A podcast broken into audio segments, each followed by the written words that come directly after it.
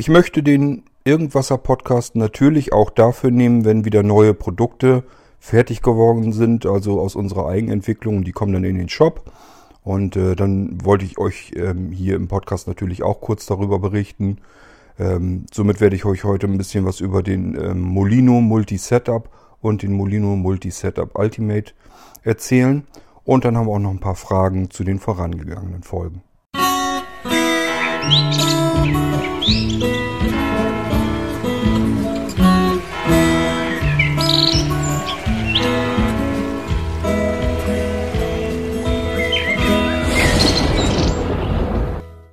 Bevor wir zu den beiden neuen Molinos kommen, habe ich gedacht, ähm, schauen wir uns mal eben an. Da sind noch Nachfragen gekommen, äh, jetzt in erster Linie zu der Folge von gestern, wo ich euch ähm, über die virtuellen Systeme vom Blinzeln erzählt habe. Und ähm, da haben wir auf der einen Seite den Alexander, der sagt, er hat das jetzt so begriffen, ähm, dass halt das System crasht, weil halt das reale System läuft und der virtuelle Computer greift auf dieselbe Partition zu, auf dasselbe Laufwerk. Und äh, das hat er soweit verstanden. Hatte dann aber noch so beigemerkt, statt äh, dass, dass der virtuelle Computer eben auf die reale Partition greift, statt auf sein eigenes isoliertes Laufwerk. Das ist in diesem Fall, du musst die auseinanderhalten, ist das falsch. Ähm, der virtuelle Computer, der im Multi-Boot-System drinne steckt, der ist im Multi-Boot-System integriert äh, hat nichts mit Virtual Systems zu tun. Da ist kein virtuelles System drauf. Das ist im Prinzip nur der virtuelle Computer, die reine virtuelle Hardware und die äh, hat kein eigenes Laufwerk. Da ist kein Betriebssystem dahinter oder sowas, sondern es ist nur, dass ein virtueller Computer gestartet wird und der greift direkt auf die äh, echten Festplatten zu.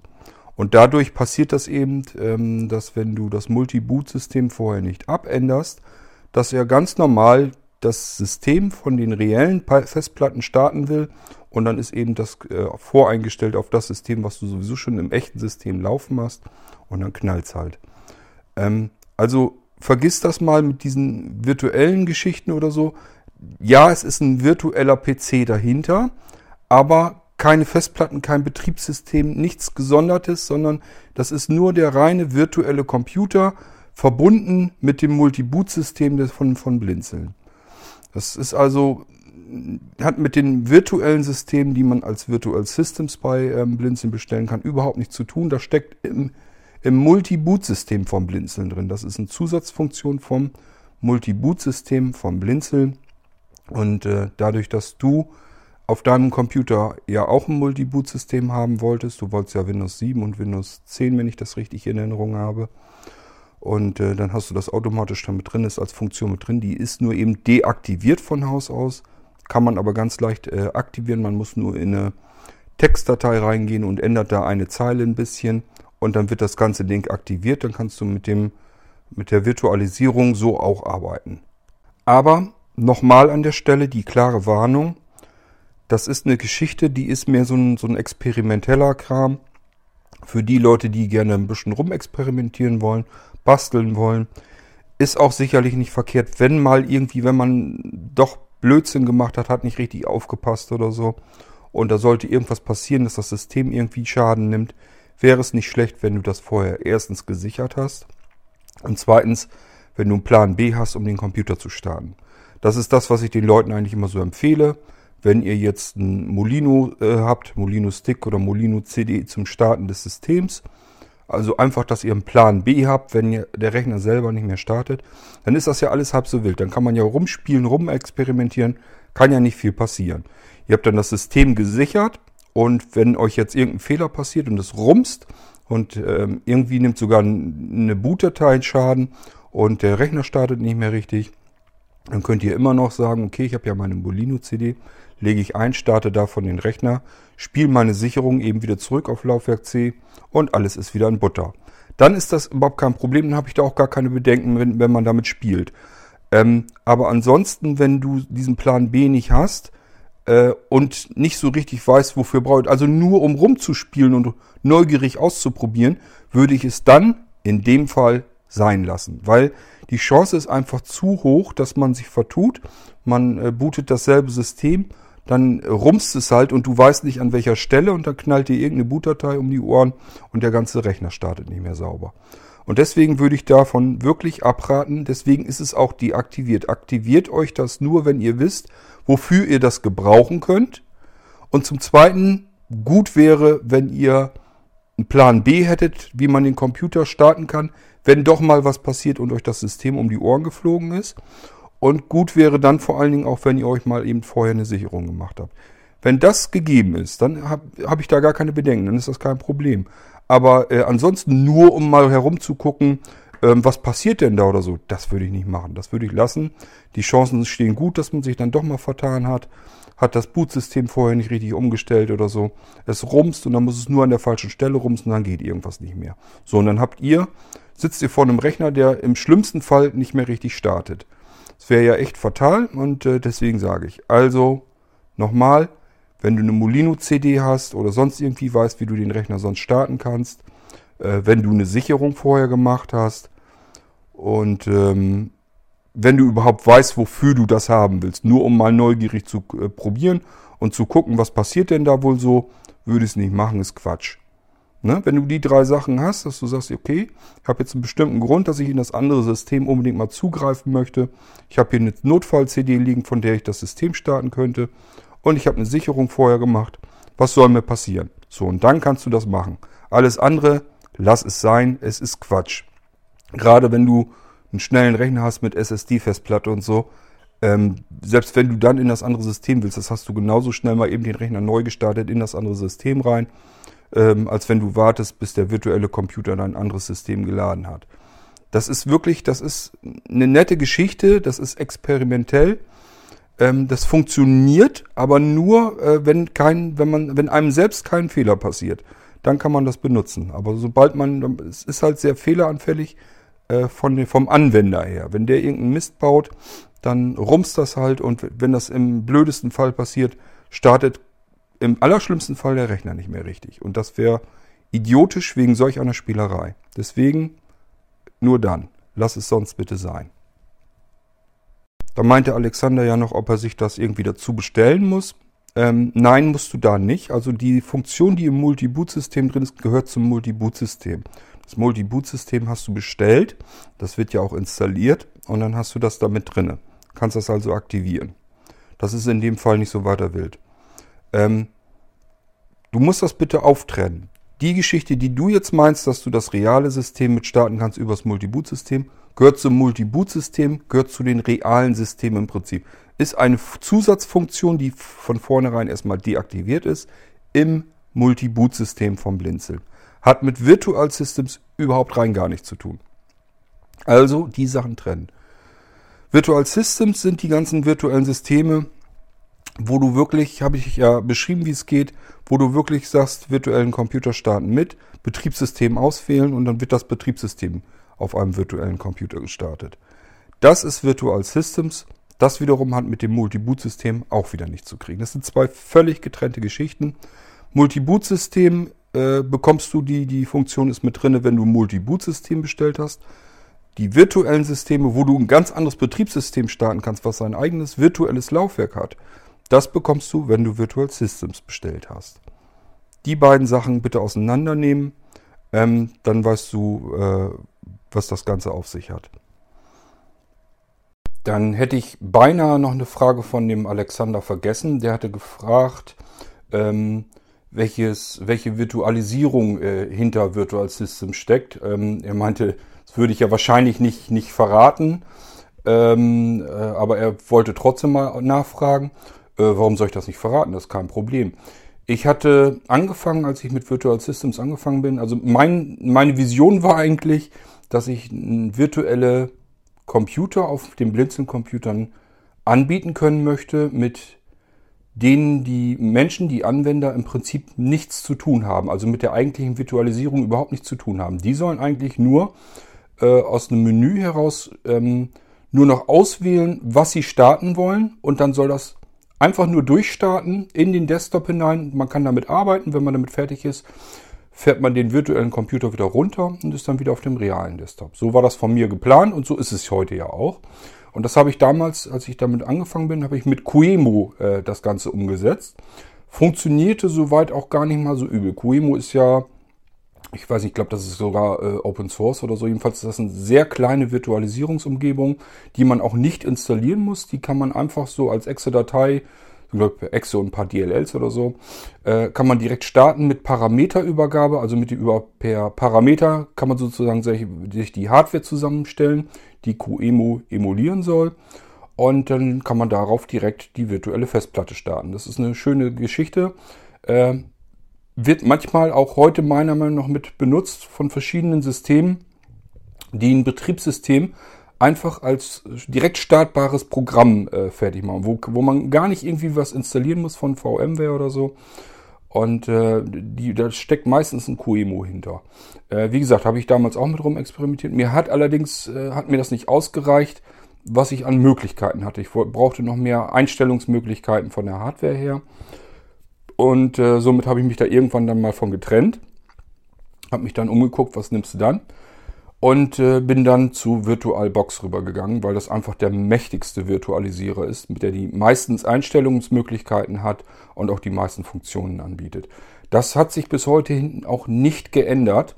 Ich weiß, dass viele Blinde so wahnsinnig äh, verfechterisch hinter ihrem VMware hinterher sind. Ich kann es ehrlich gesagt nicht begreifen. Ich habe also immer wieder im Laufe der Jahre bei VMware mal geguckt, wie weit die so sind und die waren immer hinten dran. Also äh, das war über, überhaupt kein Vergleich zu VirtualBox.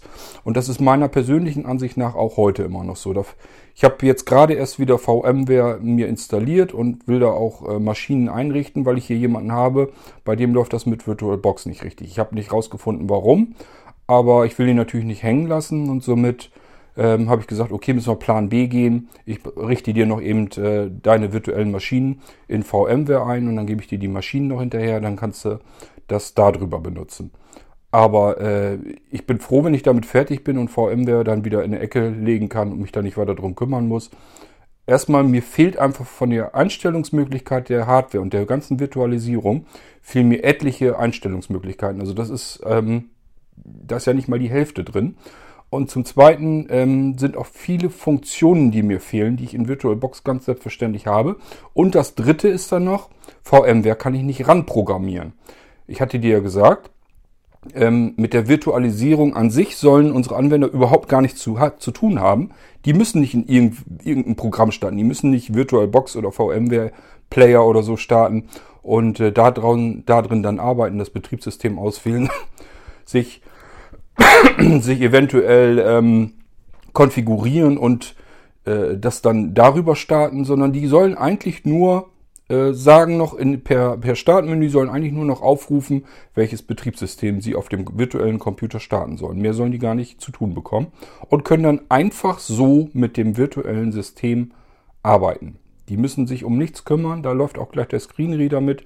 Das heißt, man kann wirklich, jeder kann mit virtuellen Systemen arbeiten. Der muss sich nichts einrichten, der muss sich nicht konfigurieren, der muss nicht mit irgendeiner komischen, wunderlichen Oberfläche arbeiten, sondern er startet einfach direkt in das virtuelle System rein, arbeitet damit, fährt das wieder runter, befindet sich wieder im realen System.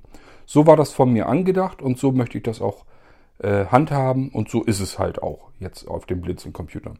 So und bei VirtualBox, den kann ich mir von außen heraus, kann ich überall ran programmieren. Das heißt, ich kann meine Software so wie ich das meine, wie ich die Leute wie ich den Leuten das äh, programmieren möchte, dass die da eben mit der Virtualisierung auch nichts zu tun haben, kann ich da ran programmieren und kann den sozusagen fernsteuern. Und das kann ich mit VMware äh, nicht, beziehungsweise ich habe zumindest keine Schnittstellen da gefunden, dass ich das damit tun könnte. Äh, mir gefällt also VirtualBox nach wie vor äh, zigmal besser und äh, es gibt mir viel, viel mehr Möglichkeiten, ähm, euch das ein bisschen komfortabel zu machen auf den Blinzeln-Computern.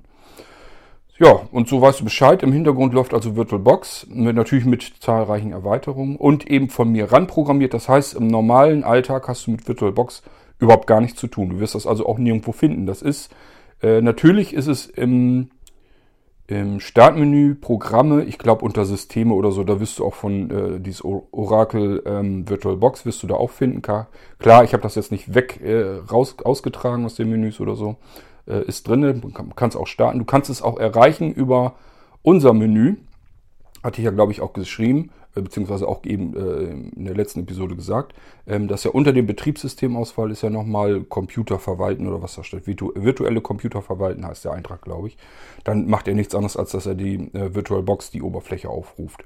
Und darin kann man dann halt wieder in die Einstellungen und so weiter rein. Ähm, ansonsten hat man mit der ganzen Oberfläche, mit VirtualBox überhaupt nichts zu tun. Ich habe da auch absichtlich die Update-Funktion äh, deaktiviert normalerweise. Die sollte eigentlich deaktiviert sein von meiner Seite her. Damit einem da gar nichts zwischengrätschen kann, dass, dass man wirklich nur einfach funktionierende virtuelle Computer auf den Blinzeln-Computern hat. Aber so weißt du das auch. Äh, äh VMware oder so, wie gesagt, habe ich alles ausprobiert nützt uns in dem Fall überhaupt nichts, weil dann müsstet ihr nämlich über VMware auch arbeiten und die Systeme starten. Das möchte ich nicht. Ich möchte es möglichst komfortabel und ganz einfach haben, damit jeder mit virtuellen Computern arbeiten kann. Und äh, da ist auch eine kleine Anleitung bei äh, mit, den, mit den Tastaturkürzeln. Man kann sich ja in den virtuellen Systemen jederzeit den aktuellen Zustand per Snapshot sichern. Man drückt also nur eine Tastenkombination, dann wird dieser Zustand gesichert und man kann dann zwischen diesen Zuständen hin und her wandern.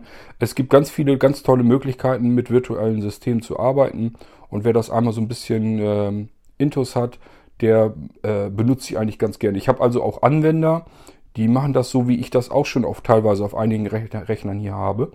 Ähm, die nutzen quasi das, das ähm, Host-System, also das real installierte System, eigentlich nur so ja, als Untergrund, um, um ihre virtuellen, ihre eigentlichen Hauptsysteme äh, laufen zu lassen. Das heißt, sie arbeiten wirklich nur noch mit virtuellen Computern und nutzen die ganzen Vorteile, die sie dadurch haben. Können dann eben die verschiedenen Zustände abspeichern, zwischen diesen Zuständen binnen äh, Sekunden hin und her switchen äh, es gibt ganz viele Möglichkeiten, die man mit virtuellen Systemen eben hat und mit realen Systemen so nicht.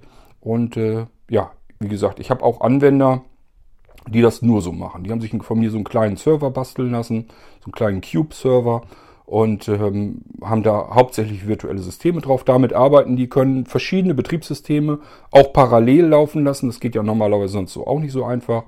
Können dann noch verschiedene Zustände sich abspeichern und dann zu denen wieder zurückkehren geht alles prima. Wenn man das einmal so ein bisschen verinnerlicht hat und arbeitet da auch wirklich im Alltag mit, wird man das sehr zu schätzen wissen. Aber, wie ich schon sagte, bei uns hängt ein VirtualBox dahinter, aber von dem hast du als normaler Anwender eigentlich gar nichts zu sehen. Du kannst ganz normal äh, unsere eigene Software, unsere eigene Bediensoftware benutzen und die steuert dann äh, das VirtualBox-System an. Und somit ähm, kannst du mit den ganzen Betriebssystemen in Virtual Systems arbeiten. Äh, das QEMU, das habe ich so nicht mehr. Das ist jetzt also schon seit etlichen Jahren so, dass ich das ausgewechselt habe. Ähm, die QEMU-Systeme sind also nicht mehr draußen im Einsatz. Äh, da hatte ich, wie gesagt, damals mit angefangen, als dieses Virtual Systems in den Shop kam. Als ich gesagt habe, so, das kann man jetzt für die Blinzelnrechter fix und fertig eingerichtet bestellen, äh, war das ursprünglich mal QEMU. Und wie gesagt, das habe ich dann ausgetauscht. Mir gefiel der Funktionsumfang und die Einstellmöglichkeiten so eigentlich einfach nicht. Und es war auch nicht besonders komfortabel mit der Parameterübergabe. Da hatte man einen riesenlangen Rattenschwanz von Parametern dahinter. War sehr unübersichtlich. Ja, und VirtualBox ist meiner Meinung nach nach wie vor der funktionsreichste und mächtigste Virtualisierer. Äh, zumindest unter Windows. Und somit hängt der dahinter. Habt ihr aber nichts mitzukriegen. Aber so weißt du das auch. Hätte ich fast vergessen. Ich muss dieses Stück jetzt dazwischen schieben. Äh, kann gut sein, dass sich das jetzt ein bisschen vom Klang her anders anhört. Wisst ihr, woran das liegt? Das habe ich nachträglich noch hier zwischengesteckt. Dann hatte der Niklas noch gemeint, ähm, ich hätte doch im Podcast dazu sagen können, dass die, weil er findet das ganz gut eigentlich, dass die virtuellen Systeme, wenn die gestartet haben, dass die einen anderen Startsound haben, sodass man blind sofort weiß, aha, das ist nicht mein reales System, was einfach nochmal gebootet hat, sondern das ist das virtuelle System. Als Niklas mir das geschrieben hat, habe ich mir so belegt, ähm, also Niklas, ich habe es deswegen nicht erzählt, ich wollte ganz gerne irgendwann bei Zeiten die ganzen virtuellen Systeme mal komplett neu machen, neu einrichten. Und ähm, mit den Startsound, das will ich mal überlegen, wie ich das dann machen möchte. Ich möchte das eigentlich mal ein bisschen schöner alles noch haben. Und äh, aber als du mir das geschrieben hast, ist mir eingefallen, Mensch, wir haben doch jetzt Willkommenszeit. Willkommenszeit hat die Funktion unter anderem damit drinne, dass die einen begrüßt, also mit Sprachausgabe. Und ähm, da habe ich mir überlegt, Mensch, das kann ich doch jetzt prima. Die, die Funktion, die einzelne Funktion, die nehme ich mir raus, baue mir dann ein kleines neues Programm draus, die nichts anderes macht, als äh, dem Anwender zu sagen, was er gerade gestartet hat. und das haue ich dann in die virtuellen Systeme. Das heißt, wenn man jetzt äh, virtuellen Computer starten mit, geht auf Windows XP, wartet dann ein bisschen, bis der virtuelle Computer gestartet ist. Dann kommt ja Windows XP, in dem Fall käme der Sound von Windows XP, aber auch die Sprachausgabe sagt zum Beispiel herzlich willkommen im virtuellen System Windows XP oder irgend so etwas. Ähm, das werde ich wohl sicherlich auch noch machen. Das finde ich eine viel äh, elegantere und cleverere äh, Möglichkeit, um deutlich zu machen, hier, du hast jetzt dein virtuelles System gestartet und ähm, das hat jetzt nichts mit dem echten System zu tun, sodass du gleich informiert wirst, okay, du hast hier dein virtuelles System mit diesem Betriebssystem gestartet.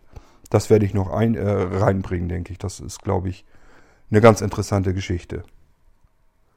So kann das eigentlich ständig passieren, dass ich von euch irgendwelche E-Mails kriege. Und äh, dann denke ich natürlich auch kurz drüber nach, was, was, was könnte man da vielleicht tatsächlich noch machen. Wie ist es jetzt? Was kann man noch verbessern? Und dann hat man eben so wieder so Geistesblitze, dass man sagt, okay, früher hatte ich nur meine Startsounds, gab es Willkommenszeit noch nicht, gab es die Sprachausgabe noch nicht, die ich direkt ansteuern konnte im Blinzeln-Computer. Und äh, das habe ich jetzt aber ja alles, also kann ich das ja in die virtuellen Systeme dann auch einfügen, so dass die, wenn die gestartet werden, einfach sagen, hier, ich bin das und das Betriebssystem auf dem virtuellen Computer gestartet. Das ist ja eine wichtige Information. Ähm, ihr müsst euch das so vorstellen, wenn ihr das virtuelle System gestartet habt, wartet so lange, bis es startet. Dann wird ja der Bildschirm äh, gezeigt, dass das Betriebssystem eben am Laden ist. Und in der Zeit hat man ja keine Audioausgabe. Und es ist ja wie beim realen System, wenn das startet auch. Wenn da Windows startet von einem normalen Computer, müsst ihr ja auch warten, bis irgendwann vielleicht ein Startsound kommt und sich der Screenreader meldet. Das ist bei den virtuellen Systemen auch nicht anders. Aber dadurch, dass man mit so vielen Betriebssystemen auf einmal zu tun bekommt auf dem Blinzeln-Computer, ich hatte ja gesagt, man kann ja mehrere, viele verschiedene reale Betriebssysteme installieren ähm, und viele verschiedene virtuelle Systeme. Man hat also plötzlich mit sehr vielen verschiedenen Systemen auf seinem Computer zu tun. Hat nur einen Computer, ist von früher her vielleicht gewohnt, dass man nur mit einem System zu tun hat und plötzlich hat man es mit einer ganzen Latte von Betriebssystemen zu tun. Da macht es einfach Sinn, dass man weiß, wenn ein System startet, alles klar, das ist das, was ich auch starten wollte dass man so eine Kontrollmöglichkeit hat. Statt dass man das über Startsounds macht, die sich irgendwie immer nur unterschiedlich anhören, habe ich mir gedacht, baue ich uns was Schönes, dass das System einem selber sagt, hier, du hast jetzt dieses Betriebssystem gestartet und dann ist alles klar. Ich denke, so werde ich es machen und äh, haben wir wieder ein Feature mehr, denke ich mal. Dann wollte ich euch kurz darüber erzählen, dass ich hier schon seit einiger Zeit äh, zwei neue Molinos ähm, selber benutze. Und die sind auch freigegeben mittlerweile. Das heißt, man kann sie dann auch bestellen. Und zwar der kleinere davon, das ist der Molino Multi Setup. Das ist also, man kann ihn auf Stick kriegen oder auf Speicherkarte, wie man möchte. Ähm, DVD geht nicht, weil der zu viel Platz braucht. Das passt nicht auf eine DVD drauf. Das ist ein Setup-Stick, also wenn man ihn als Stick kaufen würde, ist ein Setup-Stick, ähm, mit dem man die beiden gängigen, also normalerweise die meisten Leute, die jetzt Computer bestellen, die wollen eigentlich haben entweder irgendein Windows 7 oder irgendein Windows 10. Das ist, das soll der Multi-Setup, der normale Stick bedienen. Das heißt, man kann den bestellen und dann kann man von dem Stick direkt den Computer starten oder von der Speicherkarte oder eben auch von einem HUDD-Laufwerk. Da macht es noch mehr Spaß. Man startet den Rechner direkt von diesem Molino und dann hat man erstmal im Prinzip so, dass die ganz normale Möglichkeit, wie man es von einem Setup, von einem Windows-Setup gewohnt ist, kann die Sprache auswählen für, für das Setup, kann sagen, hier jetzt installieren. Und dann hat man aber nicht nur meinetwegen Windows 10 und Windows, äh, Windows 10 Home und Windows 10 Pro, sondern man hat dann sämtliche Editionen in beiden Architekturen von Windows 7 und von Windows 10 auf einem Installationsstick. Man kann also jetzt auswählen, ich möchte installieren Windows 10 Home 32-Bit, Windows 10 Home 64-Bit, Windows 10 Pro 32-Bit, Windows 10 Pro 64-Bit. Da hat man, also das sind ja die vier Windows 10 Editionen, die sind auch so drauf. Also ähm, beide Editionen, Home oder Pro. Und das nochmal in beiden Architekturen, also für 32-Bit steht dann x86 dahinter und 64-Bit. Da steht dann x64 noch dahinter. So, das ist einmal Windows 10, das ist alles drauf. So, und darunter sind dann noch die Windows 7 Editionen auch nochmal komplett drauf. Auch wieder jeweils in 32-Bit x86 und einmal in 64-Bit x64.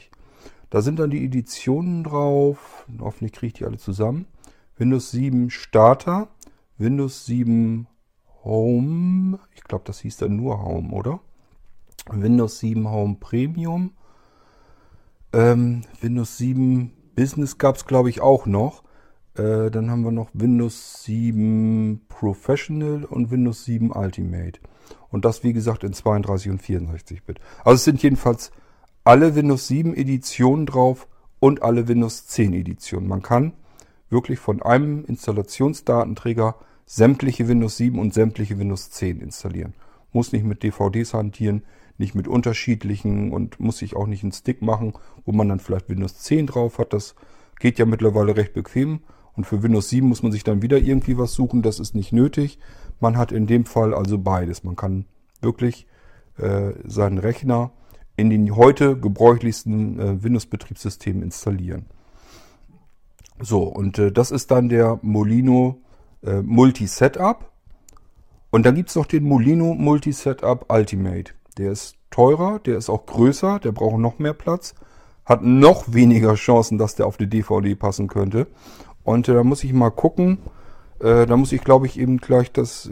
Ich muss mir das mal eben hersuchen. Ich kann mir das auch nicht alles behalten, was der dann alles installieren kann. Kleinen Moment. So, von dem Molino Multi-Setup Ultimate könnt ihr installieren Windows XP Home, das Service Pack 3 natürlich mit drinne, die x86er, Windows XP Professional, auch Service Pack 3 mit x86.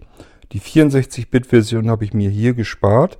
Ähm, da gibt es aber auch Möglichkeiten, wenn ihr das, es gibt ein Molino Multi-Setup vom HODD-Laufwerk, dann kann man noch viel mehr äh, Systeme bekommen. Unter anderem ist dann auch das XP Professional, es gab da nur die Professional von, äh, in 64-Bit. Die kann man dann auch kriegen. Lohnt sich übrigens nicht zu installieren. Ich habe das mal gemacht. Ich wollte damals ein 64-Bit-System schon haben, als das rauskam. Windows XP mit ähm, 64-Bit. Äh, Gibt es fast überhaupt keine Treiber für, könnt ihr euch sparen. Wenn ihr Windows, äh, Windows XP in äh, 64-Bit auf euren Rechner installiert, werdet ihr also feststellen, dass die Hälfte in eurem Gerätemanager keine Treiber findet und das wird auch so bleiben, einfach weil die Hersteller dieses Betriebssystem nie so richtig unterstützt haben. Deswegen ist das auch nicht gebräuchlich. So, dann haben wir Windows 7 Starter, Windows 7 Home Basic, genau Home Basic hieß das nämlich. Ähm, Windows 7 Home Premium, Windows 7 Professional, Windows 7 Ultimate, Windows 7 Enterprise. Das sind jetzt die 32-Bit-Versionen. Dann in 64-Bit-Versionen gibt es Windows 7 Home Basic, Windows 7 Home Premium, Windows 7 Professional und Windows 7 Ultimate und 7, Windows 7 Enterprise. Die gibt es in x64. Dann ist drauf auf dem Ultimate Windows 8.1 äh, Core x86. Das ist einfach die, eigentlich die Home-Version, die man sonst unter der Home-Version eher kennt. Dann gibt es Windows 8.1 Pro x86, Windows 8.1 Enterprise x86, Windows 8.1 Core x64, also wieder die Home, äh, Windows 8.1 Pro x64, Windows 8.1 Enterprise x64. Also auch alle Windows 8.1 Systeme, natürlich in aktueller Version. Dann gibt es Windows 10 Home x86, Windows 10 Pro x86, Windows 10 Enterprise x86. Das ganze Spiel, also Windows 10 Home, Pro und Enterprise, nochmal für x64. Dann ist drauf der Windows Server 2008. Ähm, die R2 ist da drauf. Web x64. Also die Server sind ja immer x64, damit man mehr, einfach weil man von vornherein sich sagt, bei der Server-Edition ähm, muss man mehr Speicher verwalten können. Deswegen gibt es sie normalerweise nur in x64, also in 64-Bit. Mit dabei ist auch der Server 2008 R2 äh, Standard, dann der Server 2008 R2 Enterprise und der Server 2008 R2 äh, Data Center. Das ist ja mehr, wenn man mit Speichern äh, im Serversystem viel zu tun hat, dann muss man die Edition nehmen. Dann gibt es auf dem Ultimate ähm, das, den, die Windows Server 2012 R2 Standard und den Data Center 2012er. Ja, und dann sind noch so ein paar äh, kleine Sachen dabei, die man eigentlich ganz gut gebrauchen kann. Ähm, beispielsweise so Hirons Boot und, und Ultimate Boot CD und äh, ja, solche Geschichten noch mit bei. Womit man einfach, ich habe mir das letzte Mal schon ganz gut geholfen, da konnte ich nämlich äh, eine Partition Low Level formatieren und solche Geschichten. Die kann man dann über diese Boot CDs dann noch machen. Ja, und das ist alles äh, komplett auf äh, dem Molino Multi-Setup Ultimate mit drauf. Das heißt, ich habe dann zwei Editionen also sozusagen geschnürt. Einmal einen kleineren, auch einen kleineren Stick ist das dann. Hat einfach den Vorteil, ist günstiger und reicht ja für die fast allermeisten Menschen völlig aus, weil die eben ihr Windows 7 und ihr Windows 10 da drauf, beziehungsweise davon bequem installieren können. Und da gibt es noch den Ultimate für Leute, die vielleicht mehr als Administrator arbeiten, viele Rechner, viele verschiedene Rechner einrichten müssen und vielleicht auch mal den einen oder anderen Server, die können das dann mit dem Ultimate machen. Aber so wisst ihr, diese beiden Molino äh, Multi-Setups, die gibt es und äh, die kann man äh, ab sofort bestellen im Shop. Ähm, ich weiß nicht, ich meine, ich hätte das auch im, in der Start-Mailingliste oder in der Molino-Mailingliste. Irgendwo habe ich die beiden Sticks, glaube ich, auch schon mal so ansatzweise vorgestellt. Ist mir so in Erinnerung irgendwie. Wenn nicht, habe ich es auf alle Fälle hier im Podcast getan. Das Ganze gibt es dann nochmal als HODD-Laufwerke, natürlich. Da machen sie ja richtig viel Freude. Denn äh, da sind sie dann als ISO-Dateien drauf. Da spielt es ja keine Rolle. Es muss ja nicht auf einen physikalischen Datenträger mehr drauf sein. Das heißt, äh, dass die da wesentlich größer sind, als eine DVD fassen kann, spielt in dem Fall überhaupt keine Rolle. Ähm, ihr habt dann das HODD-Laufwerk, legt sozusagen die ähm, Multi-Setup Ultimate ein in das HODD-Laufwerk und könnt dann äh, sagen, äh, hier, ich möchte meinen Rechner davon starten. Und dann bootet er von, weil er sich ja denkt, das ist jetzt eine Blu-ray-Disk, eine eingelegte. Und dann startet er davon, ja, und dann äh, könnt ihr davon euer Windows installieren. Sind also so ziemlich alle Windows-Versionen, die man aktuell so haben möchte. Es gibt, wie gesagt, es gibt noch mehr Möglichkeiten über das HODD-Laufwerk. Äh, da gibt es auch noch andere Molinos wieder, ähm, wo man dann sogar die älteren Systeme, die gibt es dann so als Plugins, ähm, die älteren Systeme runter bis Windows 95 äh, noch, auch noch installieren kann. Das gibt es dann auch noch alles. Das heißt, man kann das so weit bis auf die Spitze treiben, dass man wirklich jedes Windows auf einen Computer installieren kann. Ähm, Wird es dann wieder sicherlich die ersten Fragen geben, kann man das blind installieren? Jein, das kann man. Also die Leute, die sich da schon ein bisschen mit auskennen und wissen, wie man das macht, die können das. Es gibt also blinde Anwender, die äh, davon ihren Computer selbst installieren. Aber es ist jetzt keine speziell angefertigte Setup, ähm, dass man da jetzt irgendwie gesondert mit installieren kann. Das sind ganz normal die normalen Setups von Windows.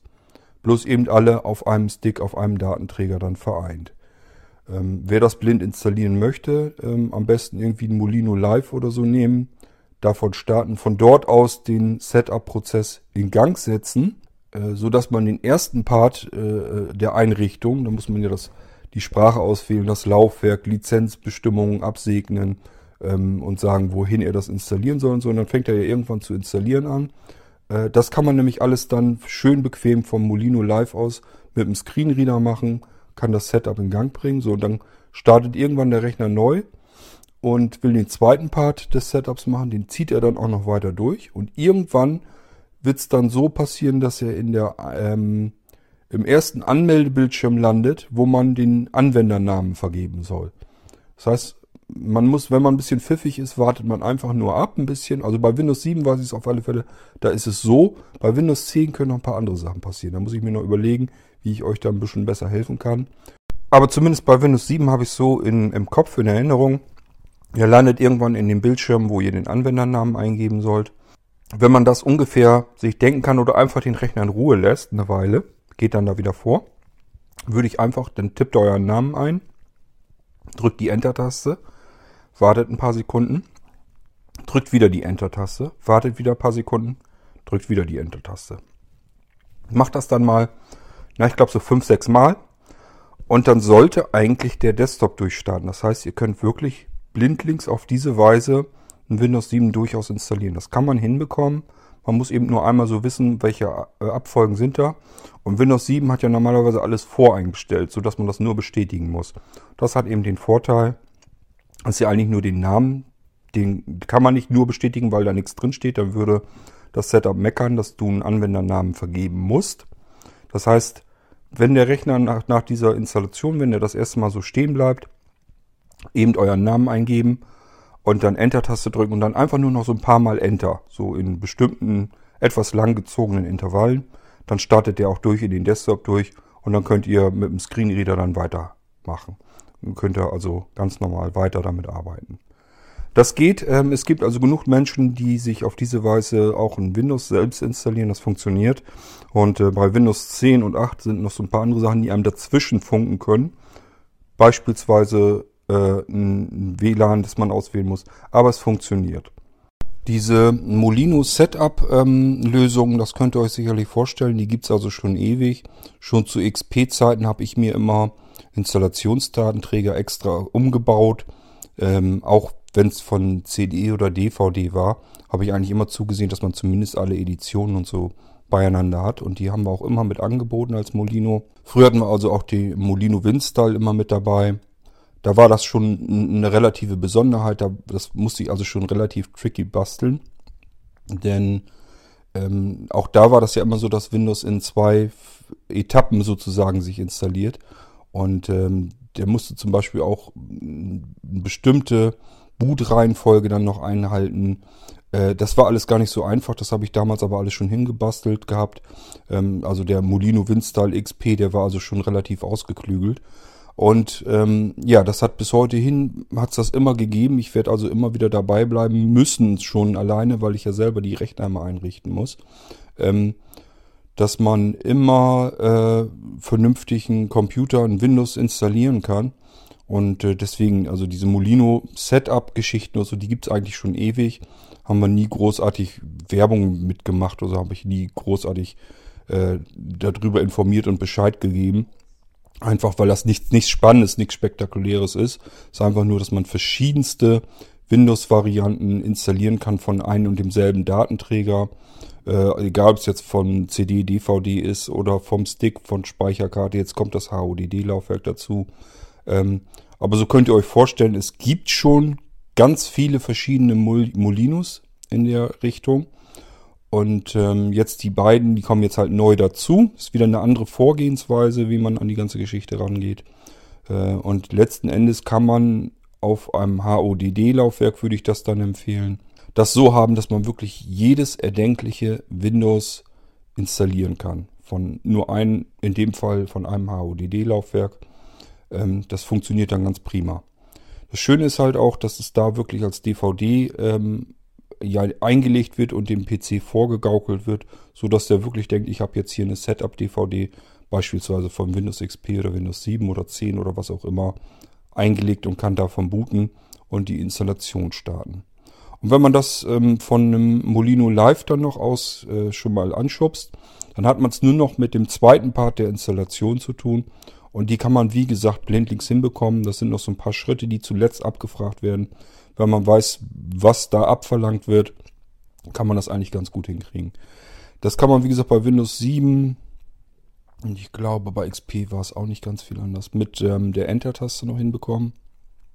Und Windows 10 äh, und 8, die, ja, da ist es halt ein bisschen unterschiedlich. Die erkennen natürlich noch mehr Hardware, dementsprechend auch zum Beispiel ähm, den WLAN-Chipsatz. Und dann versuchen die während des Setup-Prozesses noch eben das WLAN vorher mit einzurichten. Fragen noch, ob sie Updates äh, installieren sollen, also sich aus dem Internet runterladen, installieren sollen und solche Geschichten. Das ist dann also dadurch natürlich auch ein bisschen komplexer, deswegen funktioniert das da nicht ganz so elegant wie mit den älteren Betriebssystemen. Aber es ist alles Übungssache. Ich weiß also wirklich von Administratoren auch vom Blinden, die mit diesen Molinos immer gearbeitet haben und damit ähm, die Systeme, verschiedenste Computersysteme auch eingerichtet haben. Die müssen sich einmal den Weg merken und dann kriegen die das auch blindlings hin. So wisst ihr aber, es, diese Setup-Geschichten vom Molino, die gibt's schon ewig. Da gibt's ganz fürchterlich viele verschiedene. Und äh, da kann man auch blind durchaus mitarbeiten. Das ist nur eben ein bisschen Übung. Aber letzten Endes, das ist mit allem so. Ob ich das irgendwann mal hinkriege, ich habe das ja immer noch so ein bisschen in der Pipeline, dass man mit einem Molino-Installation, dass man da wirklich komplett blindlings, also auch Einsteiger sich ein Windows installieren können. Das müssen wir dann sehen. Das braucht viel Zeit, viel Entwicklungszeit von meiner Seite her. Und die habe ich ja nicht immer. So, das soll es aber gewesen sein. Das waren Informationen zu den beiden neuen Molino Multi-Setup und Molino Multi-Setup Ultimate. Und äh, so wisst ihr da auch mal Bescheid. Und die paar Fragen, die wollte ich dann auch noch eben hinterher schieben. Somit haben wir das auch erledigt. Ist ein kurzer Podcast geworden. Ist aber ja auch mal ganz schön. So, und ich äh, wünsche euch alles Gute. Macht euch ein schönes Wochenende. Dann bis zum nächsten Irgendwasser Podcast. Macht's gut. Tschüss, euer Kurt Hagen. Ein Bock auf dein Gelaber.